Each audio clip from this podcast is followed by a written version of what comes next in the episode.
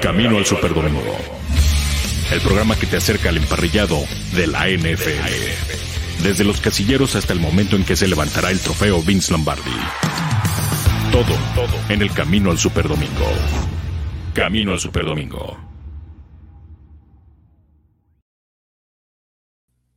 Hola, ¿qué tal? Bienvenidos a Camino al Superdomingo, edición de miércoles. Esto es Máximo Avance, la casa del fútbol americano en México. Y la verdad es que uno se siente pobre una vez que tiene que tocar uno de estos temas acá súper, este, pues esos contratos que se están dando ahora en la NFL. Si bien Aaron Rodgers todavía dice que no lo ha firmado, que, y que de hecho está diciendo que, que lo que ha publicado nuestro amigo Ian no, no Roundtree, sino Ian Rapoport eh, de NFL Network y algunos más, Don Pelicero, eh, que ganará 200 millones de dólares en los próximos cuatro años, que no es del todo correcto, que lo quería aclarar, pero bueno, es un hecho que se va a quedar con el equipo de los Green Bay Packers para gusto o para beneplácito de los aficionados de los Green Bay Packers y para disgusto de algunos más, ya platicaremos al respecto de qué tanto le conviene o no para la construcción de este roster de los Packers en el corto plazo, si es que tendrán la capacidad de armar un equipo competitivo a su alrededor, que ese es el gran reto del gerente general, y de otras noticias que se han dado, porque ha estado muy movido ahora el mercado, pero antes de entrar vamos a dar saludos rápidamente y darle la bienvenida a Ian Roundtree para que nos explique eh, con detalle en el front office. Ian, ¿cómo estás? Amigos, buenas tardes. Gracias como siempre por la invitación de los miércoles aquí a Camino al Super Domingo.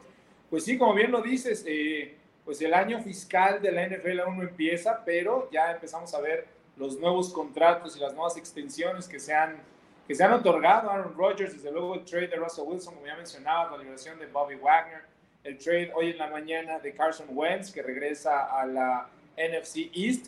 Y bueno, todo lo que, lo que podamos eh, comentar y aprender sobre el roster construction de las front offices. Se acerca ya el draft, estamos a 49 días, amigo.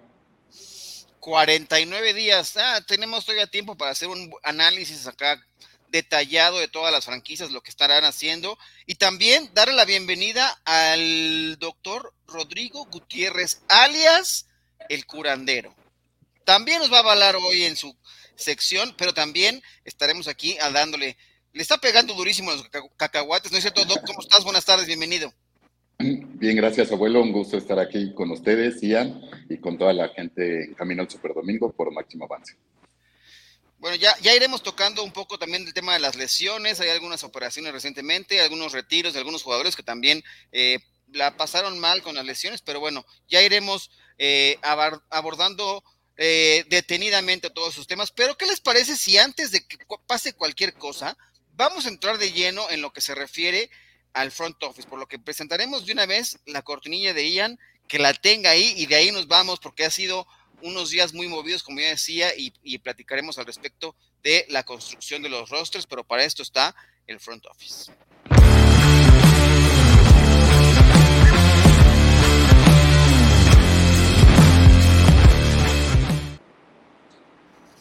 Y como bien dicen por acá, ya saben que estoy saludando. Dice, con esa elegancia sobresale la prestancia del señor Roundtree, dice Indira Guzmán. ¿Qué no te gusta cómo vengo yo vestido hoy con mi playerita negra y todo para la gente que no nos ve y la gente que nos sintoniza a través de la Octava Sports? Les agradecemos. Pero bueno, vamos a hablar de, de este mega contrato, que si bien todavía falta que sea oficial, Ian, eh, ¿qué te parece? Una primera reacción, 200 millones de dólares para Aaron Rodgers, evidentemente dos veces eh, jugador más valioso consecutivas, cuatro veces en su carrera, eh, pues no le podían pagar menos para quedarse con los Green Bay Packers, si es que estará en ese rango el contrato que todavía dice que todavía no lo ha firmado. Pues sí, eh, nos despertamos ayer con la noticia de este nuevo contrato para Rodgers que lo convierte en el jugador mejor pagado de la historia de la NFL, como bien mencionas, y parte de lo que esto impacta, ya lo decías, es, bueno, cómo va a preparar Green Bay al resto de su equipo para poder enfrentar una, una temporada y las próximas cuatro temporadas, realmente lo que dure el contrato de Aaron Rodgers. También sabemos que pusieron la etiqueta de jugador franquicia en Davante Adams, así que les queda muy, muy, muy, muy poco dinero por gastar y por repartir. Y ya empezamos a escuchar, por ejemplo, que es inminente la liberación de, de Preston Smith, uno de sus alas defensivas, y estos cambios, bueno, no se harán esperar porque obviamente tienen que eh, estar dentro del tope salarial y con todos los contratos que necesiten previos a la agencia libre para no perder estos jugadores. Doc, ¿qué te parece? 50 millones, ¿qué harías con 50 millones al año? Pues es más o menos mi contrato aquí en máximo avance, pero este... Voy a, hablar, no, pues, voy a hablar con Arturo seriamente entonces. No, pues yo le quería preguntar a Ian eh, en ese sentido, eh, digo, a pesar de que no sea de mi gracia Tom Brady, pues fue alguien muy inteligente de ganar menos, pero de tener un equipo sólido y que lo protegiera, le ayudara, una línea, etcétera. Este, eh, ¿Cómo impacta a Green Bay en ese sentido? O sea, puedes tener a tal vez el coreback más talentoso que existe, que podría ser Aaron Rodgers y asegurar a tu mejor receptor, pero realmente podría ser un equipo competitivo para postemporada. Uy, ya se nos fue Ian. Este, Ian sí, lo, que, lo que hizo ah. Tom Brady a lo largo de su carrera, que fue tomar menos dinero. Adelante, Ian, perdóname. ¿Ahí me escuchan? Sí, te escucho, te escucho, adelante. Sí, comentábamos que realmente lo que, lo que Tom Brady logró hacer a lo largo de toda su temporada, el tomar menos dinero, el hacer de su equipo un roster más competitivo, repartiendo ese dinero, es algo que muy pocos quarterbacks en la historia han querido hacer. La verdad es que en parte el ego y desde luego no todos están casados con una de las mujeres más ricas del mundo, como el caso de Giselle Bunchen. Entonces, obviamente eso le dio una particularidad muy especial a Tom Brady rumbo a, a enfrentar a las temporadas y al roster construction de sus equipos que volvió a hacer en Tampa Bay. Y en última instancia, lo que estamos viendo el día de hoy con el contrato de, de Aaron Rodgers, desde luego, y lo que se avecina, el contrato que, que supuestamente firmará Russell Wilson en algunos meses de 50 millones de dólares también al, al año, bueno, pues hace que sus equipos eh, pongan toda la carga en sus corebacks franquicia para cargar con el equipo, ¿no? Eh, si ellos no están a un nivel All Pro, a un nivel Elite durante toda la temporada, sus equipos difícilmente llegan lejos. Porque hoy nos encontramos eh, con un equipo de los Green Bay Packers, Ian, que están en el fondo de la tabla, de acuerdo con overthecap.com, es el equipo que tiene más problemas de cara a meterse en el tope salarial. Están por arriba del tope salarial en este momento por 46.844 millones de dólares. Eh, muchos problemas, ¿no? Para, para rodear, porque además vienen agentes libres para rodear. Además de Davante Adams, pues no tendrán muchos más receptores porque hay muchos que se convertirán en agentes libres de la próxima temporada. Efectivamente, como ya lo mencionas, eh, parte de lo de que impacta no solo la firma del contrato de Aaron Rodgers, sino la etiqueta de jugador franquicia de Avante Adams, son estas cantidades garantizadas. Eso pega directamente en el tope salarial desde, el primer año y logras que te, logras poner al equipo en una situación tan complicada que tendrá que estarse deshaciendo de muchos de sus jugadores, incluso bajo contrato, ¿no? No solamente el no poder firmar a sus propios agentes libres o atraer agentes libres externos, sino que no eh, tendrán que dejar en libertad a muchos de sus jugadores en los siguientes días. Recuerden que cuando el año fiscal de la liga empiece, todos los equipos tienen que estar debajo del tope salarial. Por ejemplo, hablemos de algunos jugadores que están ahí eh, en problemas. Sadarius Smith tiene un impacto en el tope salarial de 27.7 millones de dólares eh, del lado de la defensiva, eh, de Vondre Campbell, ¿no? Eh, Russell Douglas, eh, realmente está metido en problemas el equipo de los Green Bay Packers para poder armar un equipo competitivo. Ya decía justamente Brian Gutenkost que sí iba a ser capaz de armar un equipo capaz, pero con esos números luce, luce muy complicado, ¿no, Ian? Sí, desde luego. Eh, como decíamos, eh, una de las opciones que tiene el equipo de Green Bay es tratar de, de, reconstruir, digamos, algunos de estos, de estos salarios, de estos contratos, de reorganizar la manera en que está gastado el dinero de Green Bay, pero para eso se necesitan dos, ¿no? Para bailar este tango se necesita que también los jugadores quieran dejar de percibir esta suma o mandarla en años posteriores sin garantías, porque si no exactamente lo mismo. Pero eh, se ve difícil, se ve difícil. Las carreras en la NFL son muy cortas, no todos pueden jugar como los corebacks 12, 13, 14 años y los jugadores saben el riesgo que corren al no tratar de maximizar sus ganancias anuales en todo momento, ya que están a una lesión, a un mal juego, a una mala jugada de eh, no volver a ver un centavo en sus carreras. Pues sí, está complicado, Doc. Oye, Ian, eh, el tema de que fue muy polémico, ¿no? En el momento en que draftean a Jordan Love, que parecía que sustituían a Aaron Rodgers y al final de cuentas eh, Rodgers no sale de, Green Bay, no ha habido este, oportunidad de, que, este, de verlo jugar como tal y, este, y pues se, acercará a su, a su cuarto año y ver si lo mantienen o no, sin haberlo visto, sin haber dependido de él. Eh, ¿Qué opinas de él? ¿Sería momento ya de deshacerse, de mantenerlo? ¿Podría ser un coreback a futuro en Green Bay? Mira, yo veo muy difícil que sea un coreback futuro en Green Bay, porque como bien mencionas, nunca van a tener la oportunidad de verlo jugar antes de que termine su contrato de novato.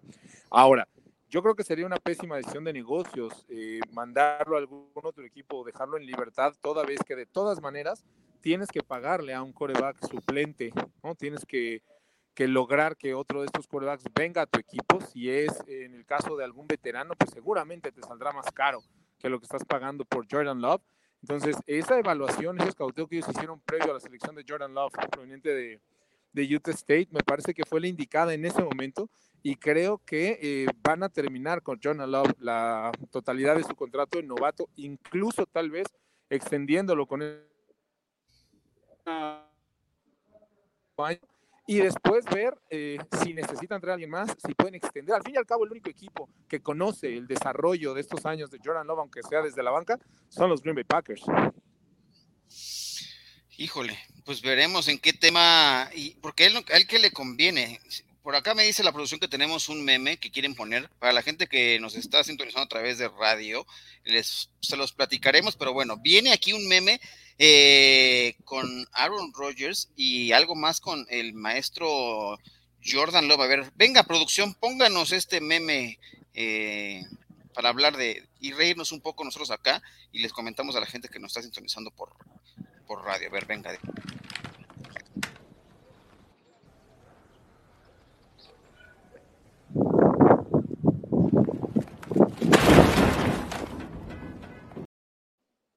Órale. ¿Y por qué tiene que ver? ¿Por qué se enojan los de Chicago? ¿Qué les pasa? Tienen que hacer algo ellos en su contra. ¿Por qué azotan una computadora? Pero bueno, ya veremos al respecto de qué está ocurriendo. Yo quisiera, y vamos a abordar otro tema, Ian, y conocer tu opinión. Y espero que no, empieces a, decir palabras altisonantes, porque sabemos que no las dices, pero vamos a hablar de los Seattle Seahawks y el movimiento que han hecho, que han mandado a Russell Wilson eh, a los Broncos de Denver por una, bueno, una gran cantidad de selecciones de draft y también por ahí se termina una era con el equipo de los Seattle Seahawks porque Bobby Wagner también ha dejado de ser parte del equipo de los Seahawks. Eh, primera reacción sin decir palabras altisonantes, Ian, por favor.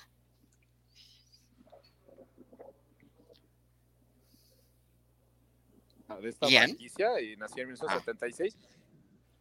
Ya, y que, eh, alcanzó eh, su, su, único Super Bowl previo a la llegada de Russell Wilson y de Bobby Wagner en el Super Bowl número 40, aquella derrota contra los Steelers, a raíz de que Russell Wilson y Bobby Wagner fueron seleccionados en rondas subsecuentes en el draft del 2012, Bobby Wagner en una segunda ronda, también de Utah State como Jordan Love, y después eh, Russell Wilson en la tercera ronda proveniente de Wisconsin, bueno, cambió el rumbo de la franquicia, eh, alcanzaron dos Super Bowls de forma consecutiva, ganando uno de ellos, y se convirtió en el coreback con más victorias en la historia del NFL en sus primeros 10 años. Entonces, ciertamente el golpe de perder a Russell Wilson es, es, un, es duro, ¿no? Eh, es como decíamos, el fin de una era, pero me parece que era un divorcio que se veía venir desde hace un par de años. Eh, Russell Wilson quería tener más injerencia y más poder en la toma de decisiones con respecto a los jugadores que llegaban a Seattle y del draft, lo dijo en una entrevista con Dan Patrick eh, el año pasado cuando se suscitó todo el problema de que quería mejor protección, de que no quería ser golpeado. de que le gustaría tener más influencia en, en quién es contratado. Y bueno, Pete Carroll no trabaja de esta forma. Pete Carroll es un, es un coach con, con un background defensivo, ¿no? Que piensa que en la NFL todavía se puede ganar de esa manera. Eh, yo lo asemejaría mucho a los Tennessee Titans de hoy en día. Esa es la fórmula que persiguen los Seahawks.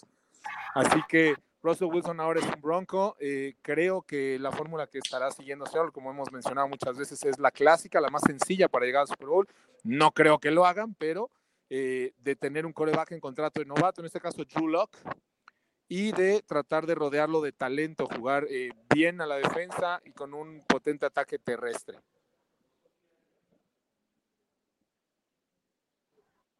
Perdón, muchachos, que aquí de repente se puso medio loco la, perruna que hablando de, este movimiento. Eh, hablan, hablamos de dos selecciones de primera ronda dos selecciones de segunda ronda.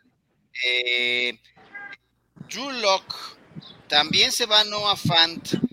Eh, ¿Es el precio correcto por un coreback del calibre de Russell Wilson o han pagado o han es demasiado alto lo que han tasado el equipo de los Broncos? ¿Tendrían que ganar de forma inmediata?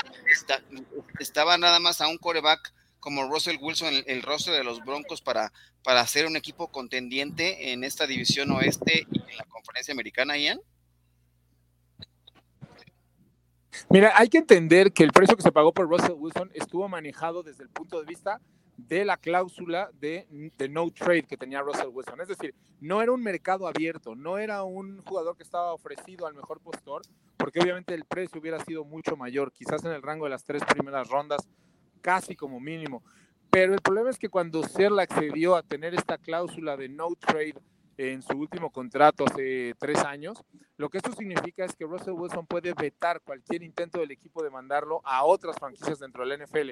Y con eso él controla su mercado, él decide con qué equipo quisiera jugar o no quisiera jugar. Y eso hace que el precio que te pueden ofrecer los equipos en los que Russell Wilson estaría interesado en jugar, eh, pues sea mucho menor. Denver sabía que tenía la mano cantante y lo único que tenía que hacer era llegar a un precio, digamos, aceptable para la front office de los Seahawks, que pudieran los dos salir ganando. Eh, de lo contrario, bueno, Seattle también se quedará con Russell Wilson por más a disgusto que estuviera y no permitiría el, cambio. Entonces, no es que en sí sea una paga barata, creo que es una paga que está manejada por el mercado y por la cláusula de no trade que tenía Russell Wilson.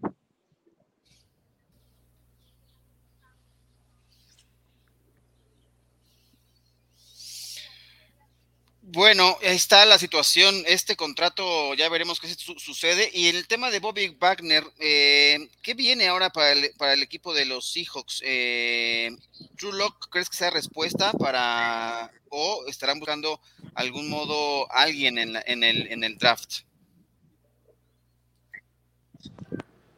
Mira, me parece difícil que seleccionen a alguien en este draft. La verdad es que no es el draft más profundo ni con más talento que hayamos visto en la posición de quarterbacks, ya lo hemos hablado las últimas dos semanas. Además, creo que la diferencia entre la experiencia, al menos que ya tiene Drew Lock, y la experiencia o la nula experiencia con la que podría llegar cualquier novato compensarían, sería casi lo mismo. Además, obviamente te costaría una alta selección de draft el ir por un quarterback eh, novato. Creo que el único rumor que podría hacer algo de, justicia a esta situación es que estén en pláticas con los Texans acerca de Sean Watson, jugador que este viernes tratará de empezar a solventar su situación jurídica con todas estas demandas civiles. No sabemos qué va a ocurrir, no sabemos si va a ser suspendido por el, por el comisionado una vez que arregle esto o que sencillamente no suceda nada y sea libre para jugar el próximo año. Pero de no ser este, este trade, este canje por por Deshaun Watson veo difícil que Seattle tome a un coreback en la primera ronda al menos. Me parece que Drew Locke sería este jugador o este bridge, este puente entre el presente de los Seahawks y de ser necesario y al tener una mala temporada en el 2022, el coreback del futuro en el 2023. Y también agradecer a la gente que nos está sintonizando y vamos a leer algunos de los comentarios que tenemos de que nos, acompañan. Por ejemplo, dice Jesús Niebla por acá. Entonces, Jordan Love no sirvió para nada ese pick. Bueno, pues evidentemente no fue el reemplazo que esperaban eh, para ser el coreback titular, pero tendrá que ser un, un suplente competente en algún momento dado que sea necesitado para saltar el terreno de juego, ¿no, Ian? Sí, como decíamos, eh, no, no va a ser, eh, no, digo, realmente no, a Green Bay no le sirvió para nada ese pick, sobre todo, no gastas un pick de primera ronda para tener un coreback suplente, ¿no? Independientemente de, que, de que le puedan sacar ese provecho, es decir, de ser eh, la banca de Aaron Rodgers durante sus años en Green Bay de Jordan Love, aún así, pues no, nadie, nadie va a, este, a draftear un coreback para ser banca sus primeros cinco años. lo que sí podemos decir es, recuerden que Aaron Rodgers venía de dos temporadas muy por debajo de su nivel. Dos temporadas que nos hacían pensar que o el retiro o el final de la carrera de Aaron Rodgers estaría cerca. Y creo que este pick de Jordan Love sí sirvió al menos para encender una, una flama, una llama en el deseo de Aaron Rodgers de, de demostrarle al mundo que seguía siendo el mejor. Y sus números lo demuestran estos últimos dos años. Bueno, dice por acá también Indra, saludos a la producción, gracias por todo. Eh, también dice Andrés del Río, Russell Wilson pidió no ser golpeado y la línea ofensiva de los Broncos no es tan buena. Eh, también, Ian, ¿qué le parece la decisión de Ballard de cortar a Wentz? Ahorita hablaremos también de Carson Wentz. Eh, vamos a pasar rápidamente a la que es la encuesta del día para que nos digan su opinión al respecto de un tema que les vamos a poner aquí ahorita sobre la mesa en la encuesta del día. La encuesta del día. Camino al Superdomingo. ¿Ya listos? Bueno, y la encuesta del día dice de la siguiente forma, y eh, tendremos la interacción con la gente. Dice: ¿Qué se le debe exigir a Aaron Rodgers con el nuevo contrato multimillonario que tendrá con los Green Bay Packers? A. Ganar dos Super Bowls. B. Ser MVP y ser el campeón de la NFL. Eh, C. Que se vacune por el amor de Dios. O D. Mm, no solamente depende de él. Eh, veamos qué, nos dice la gente. ¿Tú con cuál te quedas, Doc? ¿Qué, se le puede exigir a este muchacho? Pues yo, yo me quedaría con la B, que es el, ser otro MVP y ser campeón. O sea, porque he, visto muchas veces que, que, cómo es posible que con Brett Favre y con Aaron Rodgers, dos de los quarterbacks más talentosos de la historia de la NFL, solo tengas un Super Bowl con cada uno, ¿no? Entonces, este, yo creo que la exigencia máxima sería que fuera campeón, no dos veces, con una y otro MVP sería muy bueno. Y si no gana, podemos calificar la carrera de, de Aaron Rodgers eh, no diría mediocre, por supuesto que no, pero eh, ¿qué calificativo se le puede poner a un tipo que gana esta cantidad de dinero y que a la postre pues no gana campeonatos, Ian? Sí, definitivamente estaría manchada por la falta de campeonatos. Hay que recordar además que no solo son los MVPs, es decir, no solo son los reconocimientos individuales los de Aaron Rodgers, sino que eh, necesitan obviamente tener algo que mostrar el equipo al hacer a Aaron Rodgers varias veces en su carrera el jugador mejor pagado. Entonces, más allá de los MVPs y más allá de los, eh, de los récords personales, creo que eh, los Packers necesitan otro trofeo, al menos uno más mínimo, para poder decir que la carrera de Aaron Rodgers eh, valió lo que realmente pagaron por ella. Un caso similar quizás a la de Dan Marino, que si bien Dan Marino ni siquiera ganó un Super Bowl, eh, el hecho, insisto, de la longevidad de Aaron Rodgers al frente de la franquicia y de las varias veces que Green Bay Packers lo ha hecho el mejor pagado de toda la NFL, pues sí pone esta presión sobre el coreback para, para llevarlos al menos a otro campeonato. Ya veremos en qué termina esta situación. Eh, y leamos por acá los comentarios de la gente que también está acá con nosotros. Dice, por ejemplo, Huachimingo Clodo dice, Wilson, eh, digo, prefiero Denver igual que eh, quedarme en la costa oeste. Los comandos ofrecieron mucho más dinero y selecciones que Denver. Eh, dice, ahora sí, Rogers ganará juego de campeonato, ya no le queda nadie importante de quarterback en otros equipos, tiene el camino libre, dice opción B, solo sabe ganar en PIS pues sí, parece que gana el MVP después se desinfla. Y acá hay una duda que también tiene Indira y que creo que también vale la pena. ¿Será que Wilson, ya nos comentabas un poco el tema, eh, habrá preferido Denver en vez de eh, los Washington Commanders por la situación negativa de imagen o porque el equipo es más competitivo? ¿Qué piensas al respecto de eso, Ian? Sí, ambas cosas, ¿no? Eh, tiene mucho que ver que no quiere estar involucrado en, un, en una cultura que ha sido tóxica en estas últimas décadas y que obviamente sigue enfrentando muchos problemas a pesar de, de los grandes cambios y del esfuerzo que se ha hecho. Eh, no han salido del todo de atolladero, ¿eh? este, están peleando fervientemente en la corte para que los mails que hubo intercambiados entre, entre Dan Schneider y varios de sus principales ejecutivos dentro del equipo no sean del dominio público. Esto podría incluso llegar en un caso extremo a forzar la NFL a, que Dan Snyder venda la franquicia. Ningún coreback quiere estar atado a eso. Nadie que valga la pena quisiera llegar a los Washington Redskins, sobre todo como cara de la franquicia, ¿no? Como jugador más valioso y mejor pagado de la franquicia. Y eh, eso definitivamente impactó. Ahora, en el caso de Denver es un equipo que eh, me parece se vuelve contendiente inmediato con la presencia de, de, Russell Wilson, que tiene una muy buena defensiva, aunque sus estrellas empezarán a querer eh, contratos o segundos contratos. Y desde luego el cuerpo de receptores que tiene, y hacían un, por ahí una mención de que la línea de los Broncos no es tan buena. Yo discrepo, ¿eh? me parece que la línea de los Broncos el año pasado quedó en 11 o en 12 de EPA en toda la NFL. Tienen varias selecciones de primera ronda, eh, como son Garrett Bowles, eh, como son Ryan Ranchek, eh, y desde luego tienen a Queen Miners, que, que pues, se sabía que era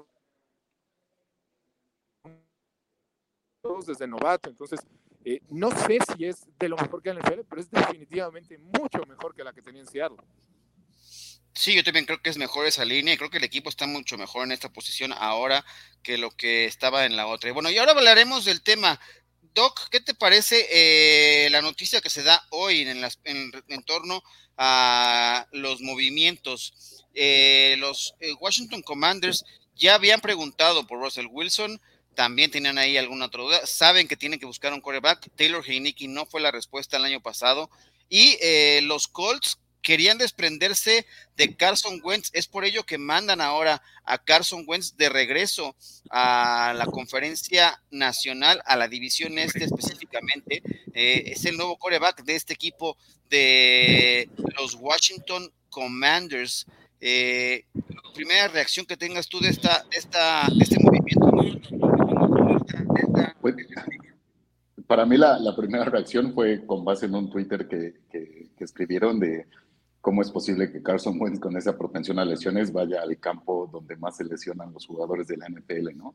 Entonces, este, la verdad sí me, dejó pensando eso y creo que esa fue mi primera reacción sobre, sobre ese cambio. ¿Y crees que tenga el nivel para o va a sufrir en este equipo de los Commanders?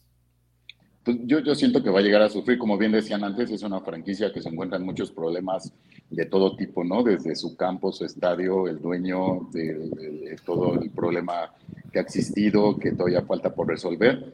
Eh, ese ya es un problema grande. Y por otro, pues eh, Carson Wentz no, desafortunadamente no ha cumplido la expectativa que esperaban de él en Filadelfia, ahora tampoco en Indianápolis, entonces ya va a un tercer equipo y siento que es muy difícil y sobre todo en este equipo que pueda llegar a, a brillar realmente, ¿no?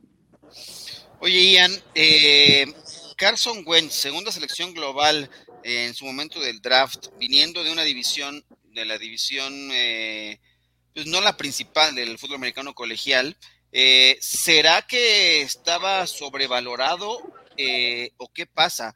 Lo que están, parte de lo que hemos leído hoy de la decisión de, de no quererlo más ahí, era porque no veían en él un tipo líder dentro del vestidor, eh, ponen en duda esta, este carácter del, de, de, Carson Wentz como jugador. Algo similar se llegó a conocer en su momento cuando salió del equipo de los Philadelphia Eagles.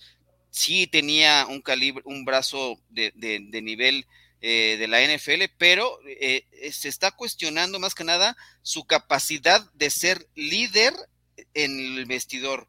¿Qué pasa con Carson Wentz ahora en la NFL? ¿Se podrá disfrutar su carrera en este equipo?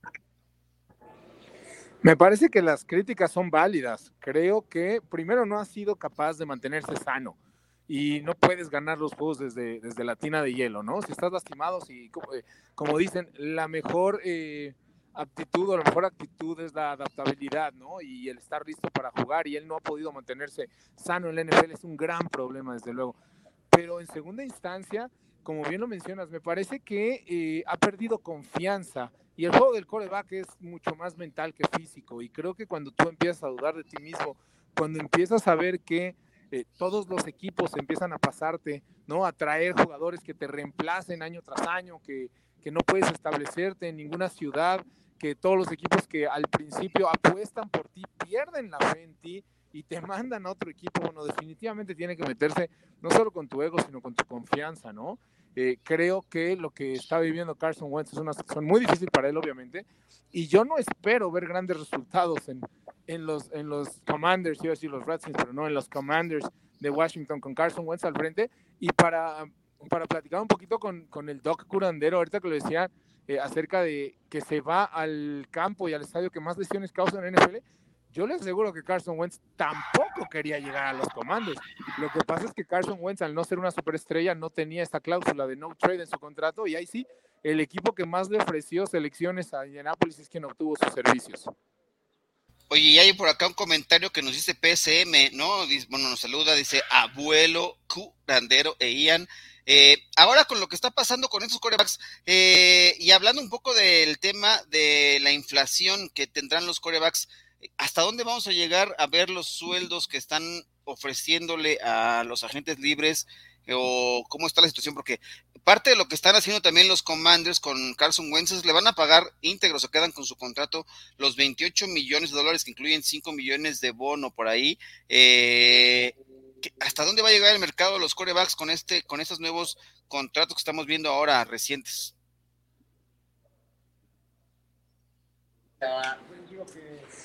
Bueno, es un gran problema el que estamos viendo con la inflación de los contratos de corebacks y esto solo se va a poner peor. Digo, el cliché fácil sería decirle sencillamente, entre más dinero vaya a haber en los próximos años en los contratos televisivos y en los collective bargaining agreements, en los CBAs, obviamente se le va a poder pagar más a los corebacks. Pero esa sería la salida fácil. El problema es que con el cambio de reglas y la institucionalización de la protección al coreback a toda costa, acuérdense que la NFL quiere a los corebacks sanos, porque un equipo con un mal coreback no vende boletos, pierde competitividad. Todo el mundo sabe que no va a llegar lejos. Entonces, lo que ha hecho la liga es proteger a estos, eh, a estos assets, a estos jugadores, a estas minas de oro a toda costa. Y eso hace que en la NFL cada vez más y más, si quieres ganar un Super Bowl, necesitas un coreback élite y vas a pagar lo que tengas que pagar para obtenerlo. Entonces, obviamente, estos contratos y las sumas que estamos viendo que se están pagando por ellos van a ir en aumento.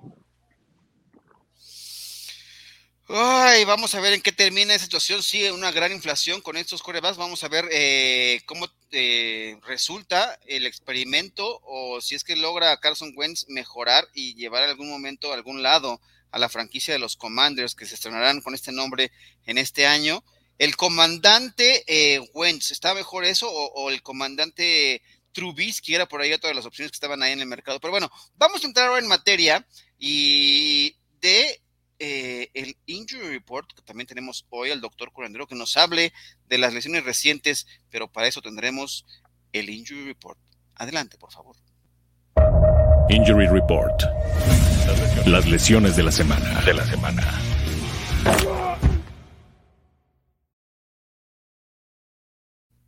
Muy bien, Doc, hablemos de lesiones, de operaciones, de cuchillo. ¿A, quién le echaron cuchillo? ¿Quién se va y por qué se va? ¿Le dio miedo a Jack Doyle seguir en la NFL? ¿O qué está pasando? Cuéntanos, el escenario es tuyo.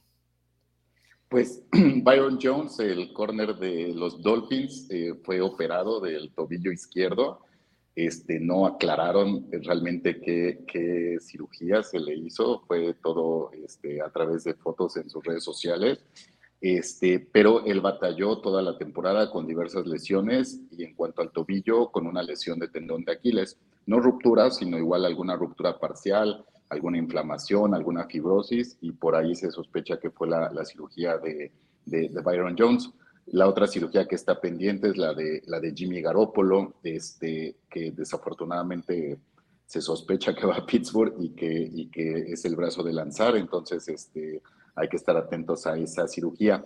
Y, quería comentar el caso de Doyle, el end de los Colts, que se retira este, después de una carrera muy buena a los 31 años, ¿no? Como bien decías hace rato, pues la posición de coreback es la, más longeva y pues entre más golpeo tengas, menos duras en la NFL y los Titans pues es esta posición difícil, ¿no? Para, para poder este, aguantar tanto golpe. Y pues me dio la tarea de ver las lesiones que él ha tenido, eh, dos conmociones, lesión en la ingle, lesión en el cuello, lesión en tobillo, dos lesiones en rodilla, lesión en columna lumbar y la que más me impresionó fue en un golpe que le laceraron, o sea, le rompieron como tal un riñón. Entonces, este, pues eh, nada más para, para que se vea ¿no? el, el nivel de, tan difícil que es la NFL, el poder durar muchos años y las decisiones que están tomando varios de retirarse jóvenes y aún en condiciones, ¿no? Híjole, mano. Este, pues es que sí, los golpes están al orden del día en la NFL y esto, la carrera, las salas cerradas tienen, es una de las posiciones más complicadas también de, realizar porque están dentro del terreno de juego, tienen que atrapar pases, tienen que bloquear, tienen que hacer de todo. Así que, eh, pues sí, Jack Doyle se despide de la NFL y ya veremos si Mo Ali Cox va a ser capaz de eh, despuntar con quien sea que vaya a ser su coreback ahora, la próxima temporada, porque ya con Wentz, con quien tuvo química la pretemporada anterior, pues no estará más en el equipo. Eh, comentario por acá de Javier Pedraza nos pregunta, buena tarde, ¿saben cómo quedó la situación de salary cap de los Seahawks después de lo realizado con Russell Wilson y Bobby Wagner? Mira, de acuerdo con eh, salary cap, los, eh, los Seahawks no tienen problemas en cuestiones de tope salarial.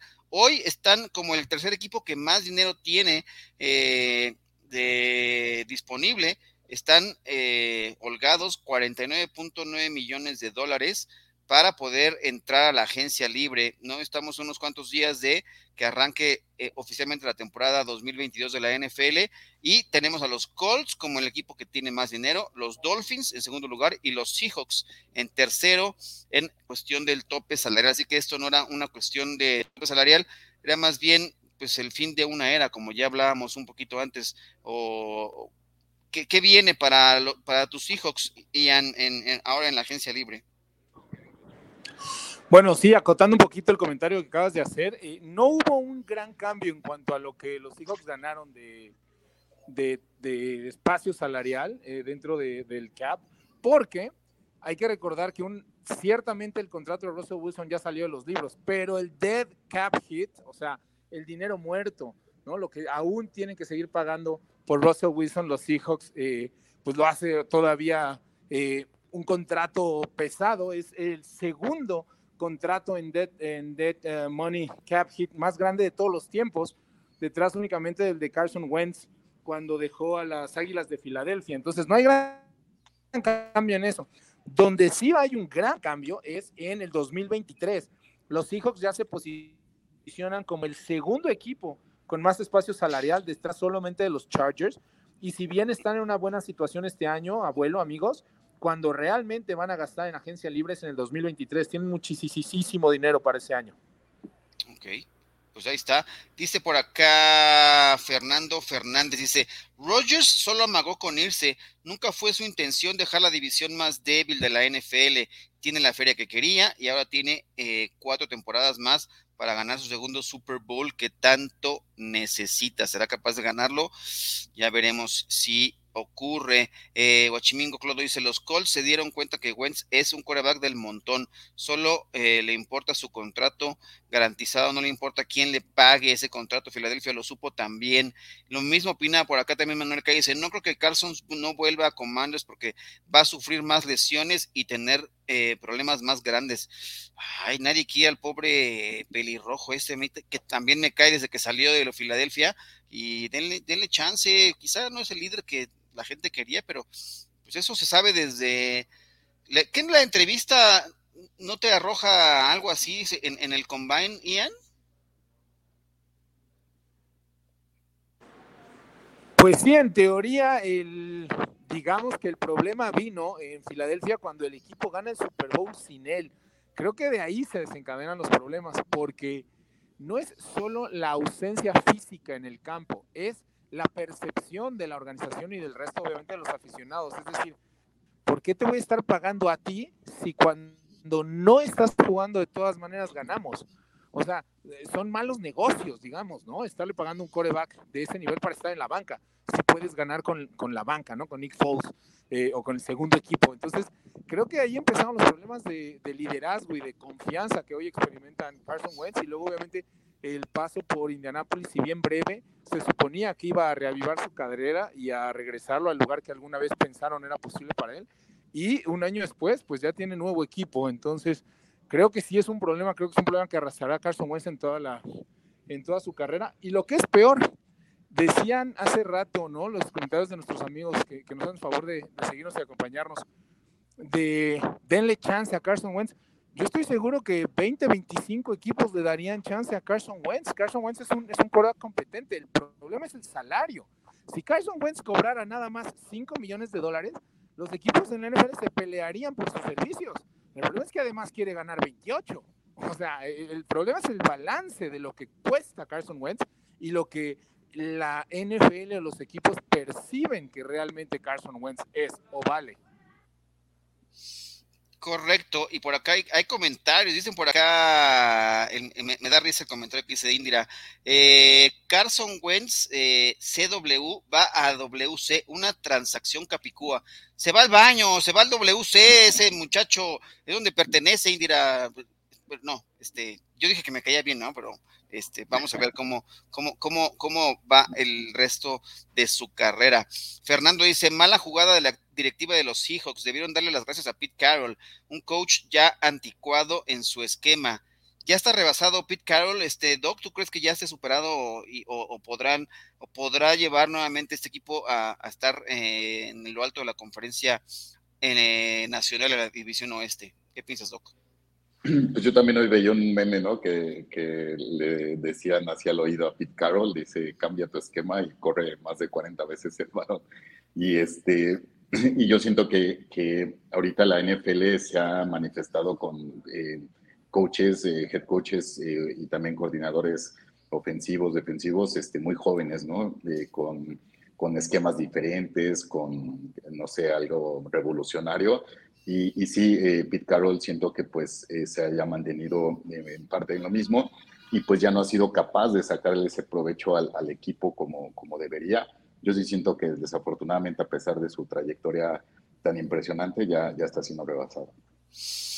Pues ya veremos, yo también creo que ya está más, más allá del, del, mal que del bien. Eh, hoy una noticia más que se ha dado a conocer, Ian, es que los Cardinals van a dejar en libertad a Jordan Hicks es un linebacker veterano, 29 años, quien tuvo 116 tacleadas la temporada pasada, pero eh, después de que el equipo reclutara a, Steven Collins eh, en la primera ronda, quieren darle más eh, tiempo de juego.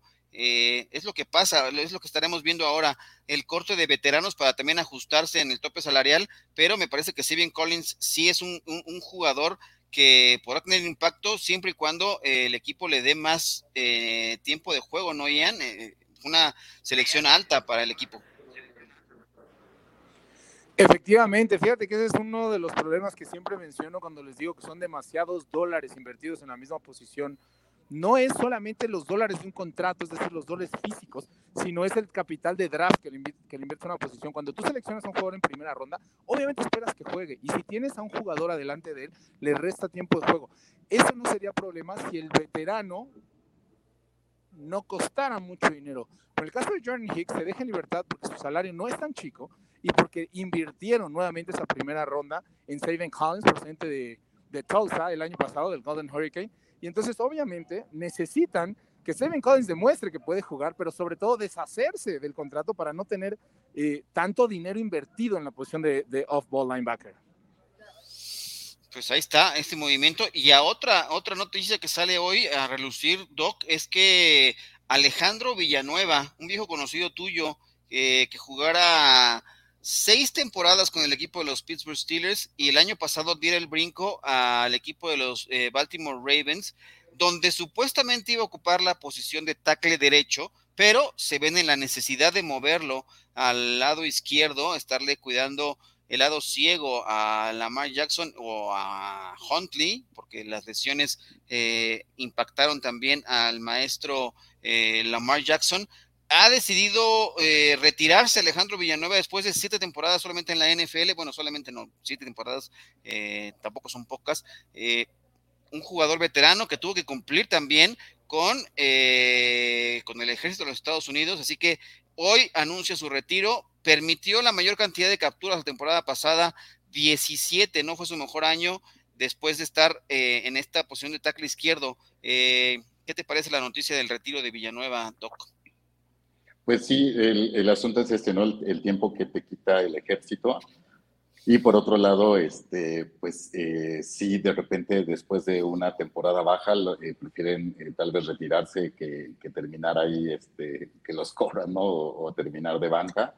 Pero pues sí, eh, eh, como bien dices, ¿no? Para el promedio que dura un jugador en la NFL, pues es una buena, eh, una buena cantidad de años, pero pues comparándolo luego con la longevidad de, de otros O-Lines, este, pues es, es, es, pronto, ¿no? Su retiro.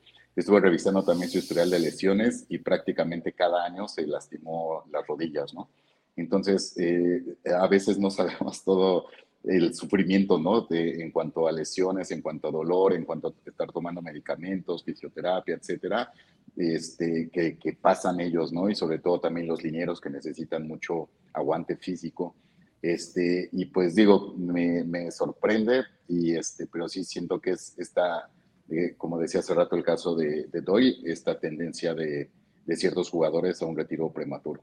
Pues ahí está, un jugador que bien dices, ya cumplió un tiempo, eh, sí, eh, ya lo vimos también en el pasado, ¿no? Roger Stovak, algunos otros casos que han tenido que cumplir con su servicio, ¿no? inclusive otros que decidieron en su momento, como Pat Tillman de los Cardenales, de regresar, ¿no? A una inclusión en Afganistán y que él desgraciadamente pierde, pierde la vida, así que es parte del compromiso que tienen también muchos de estos jugadores y que también, pues, tiene que cumplir otras, otras labores. Por ahí también se da a conocer otra noticia, Ian, que me gustaría conocer un poco tu opinión, hablando de, de, Sean Watson. Y hoy, a ver si que también te parece esta noticia a ti, eh, Doc, es que hoy los, los están diciendo que eh, a los Steelers no les interesaría ir a perseguir a Deshaun Watson una vez que se defina su situación jurídica, su situación eh, legal en Estados Unidos, después de que se revise ese tema de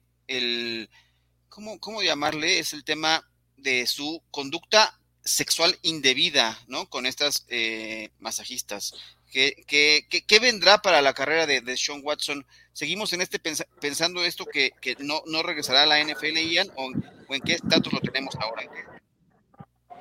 Mira, abuelo, amigos, eh, me parece que el día viernes es un día crítico. El día viernes él da su deposición frente ha jurado también. Y estará tratando de hacer es que se demuestre que no hay evidencia suficiente como para seguir o perseguir eh, cargos penales en su contra. De todo salir bien eh, para él, tendrá que enfrentar obviamente las demandas de orden civil, pero estas las puede solventar por afuera, obviamente eh, dando muchísimo dinero y firmando estos non-disclosure agreements, que son contratos que se hacen con la contraparte, para que sea dar información Entonces, creo que el viernes es un día importantísimo. De lograr Sean Watson salvarse del proceso penal, entonces sí estaremos hablando de que su mercado se vuelve a abrir. Yo siempre aseguré que, jamás va a vestir un jersey de Texans. Eso sigue siendo cierto, ¿no? lo puedo poner por escrito.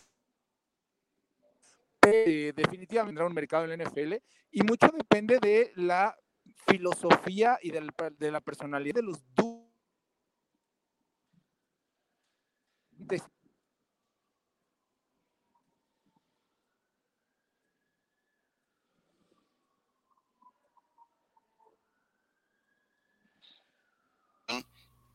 ¿Me escuchan ahí? Porque creo que yo soy el que ahora ha perdido el, ah, sí, sí me escucho, Doc, perdóname. Eh, pues mira, ahí está la situación. Yo también creo que el, tema está complejo y se viene otro tema también para la NFL, porque hoy ha habido una propuesta por parte de la NFL de que quieren que sea una audiencia, digamos, en el caso de Brian Flores, quien ahora es parte del equipo de los Steelers, eh, quieren que sea una audiencia de arbitraje, no quieren que llegue a la corte, pero Flores quiere que esto llegue a el tema legal, se vaya resolviendo y vamos a ver en qué termina esa situación. Eh, ¿Tú cómo, eh, cuál es el futuro eh, hubo una carta, inclusive el, abogado de Brian Flores le extendió al comisionado de Roger Goodell este miércoles, en el cual eh, pedía que no, no aceptaran la propuesta del equipo de los Dolphins para que no se resuelva, como estaba diciendo también Ian, muchas veces eh, lo que buscan son acuerdos extrajudiciales los equipos para resolver y que no lleguen a, crearse un mayor escándalo. Eh, Brian Flores no, no, no, no quiere ir por esa ruta y quiere que se rechace, quiere que llegue a la corte. ¿Esto en qué, en qué cambia? También un poco apelando a tus conocimientos más allá del, del scouting, Ian. Mira, si es un proceso penal importante, si es un, si es un, si es un caso que podría simbrar eh, pues las bases de la NFL. Creo que lo que hace Brian Flores no es solo defender la justicia que él recibió, la justicia de las personas quizás son tan visibles como él o quizás no tienen la oportunidad de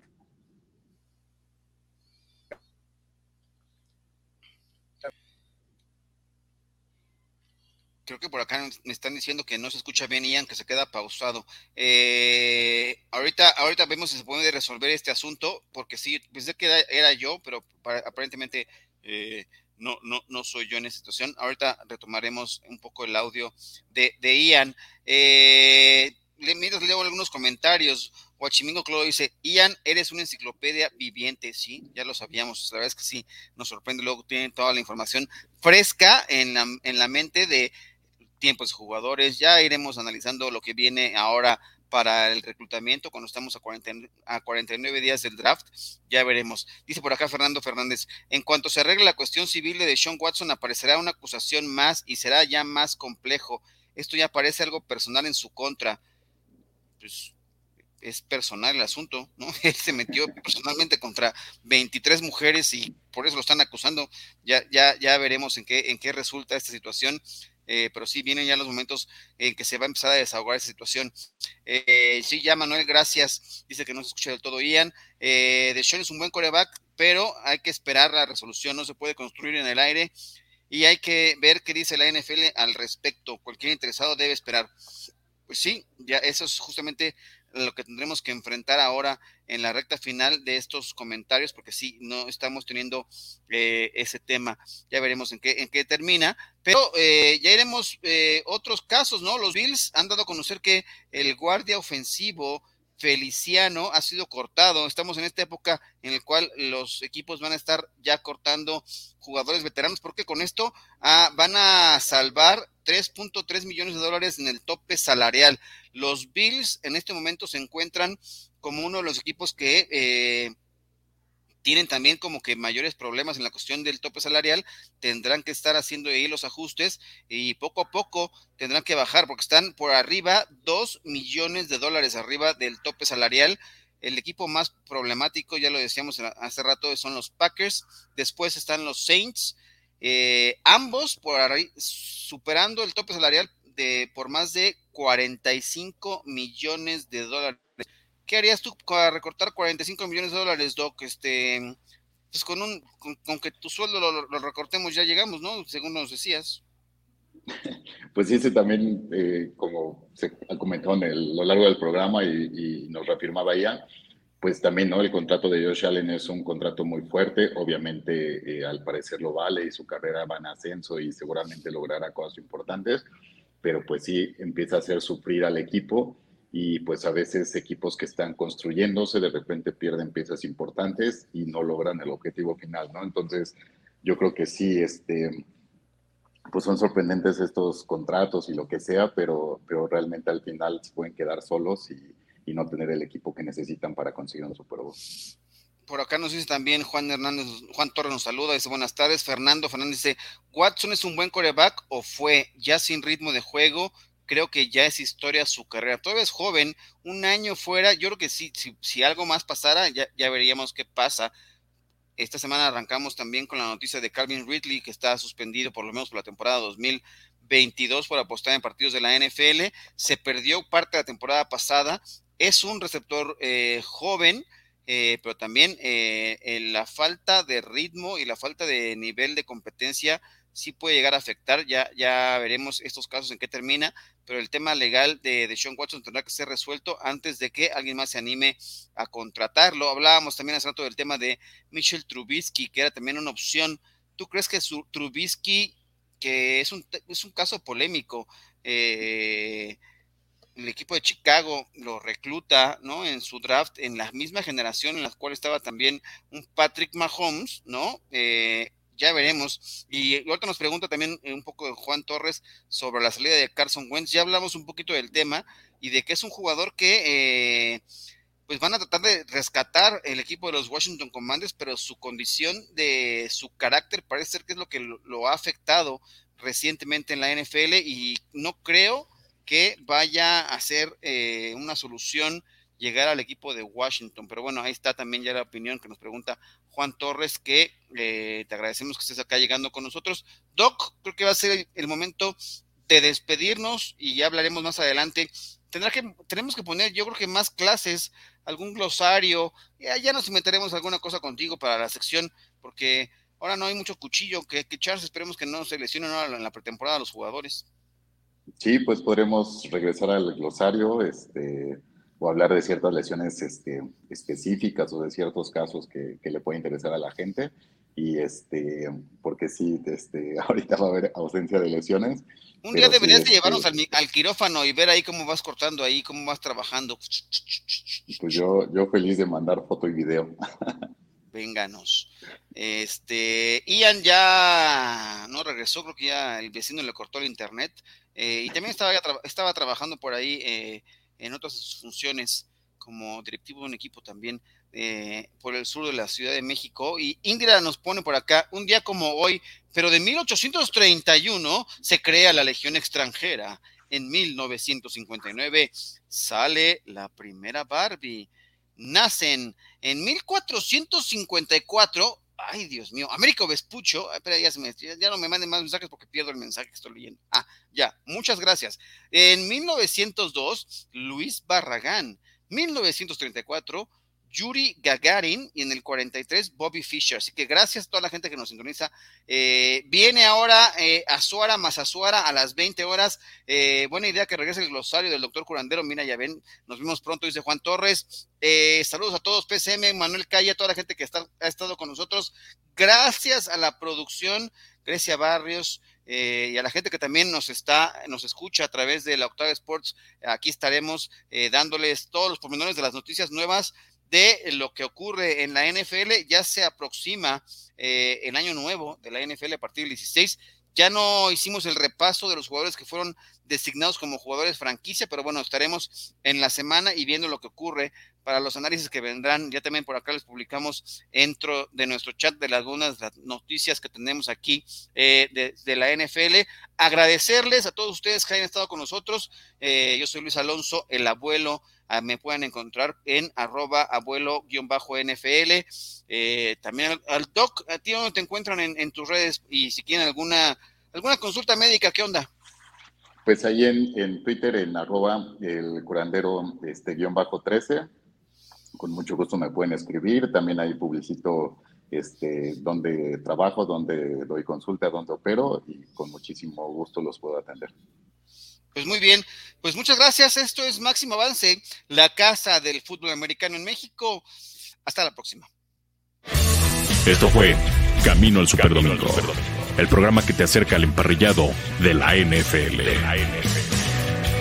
Camino al Superdomingo.